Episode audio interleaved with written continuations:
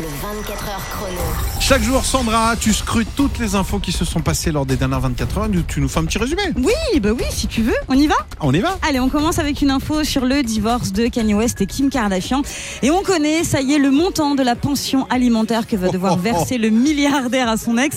T'as une petite idée ou pas? Ah, je C'est assez pas, dingue. Allez, euh, 100 Par 000 mois. euros par mois. 200 000 euros par mois. Voilà, c'est ce qu'il va devoir virer sur le compte de son ex-femme. Des dépenses pour la scolarité de leurs quatre enfants et pour les frais liés aussi à leur sécurité.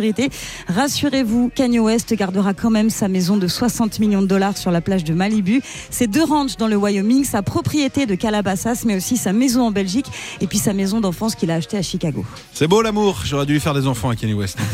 Allez, on continue avec une bonne nouvelle si vous aimez Gillo. Jennifer Lopez, elle a annoncé la sortie d'un nouvel album, Gillo, 20 ans après son dernier projet musical. Il s'appellera This Is Me Now et succédera à This Is Me qui était sorti en 2002. Un album à l'époque fortement inspiré de sa très médiatique histoire d'amour avec Ben Affleck. Il s'était Je ensuite tu allais dire avec séparés. Benabar. Non, Ben Affleck. J'ai dit, ah là, je connaissais pas celle-ci. ça aurait été un scoop. Euh, ils étaient ensuite séparés pour se retrouver très récemment avant de se marier l'été dernier. Et dans ce nouvel album qui sortira en 2023, il sera également question de cette relation. D'après Gillo, Ben n'est pas hyper chaud, mais je crois qu'il n'a pas vraiment le choix. Eh oui, c'est Gillo qui commande. Moi, je l'aime beaucoup, Gillo. Et on finit avec le magazine GQ qui vient de présenter euh, ses hommes de l'année. Et parmi les lauréats, il y a Tahar Rahim, l'acteur, le rappeur SCH et puis Jonathan Cohen, qu'on aime beaucoup. Il a été choisi parce qu'il dynamite le paysage sinistré de la comédie française en la faisant entrer dans une nouvelle ère.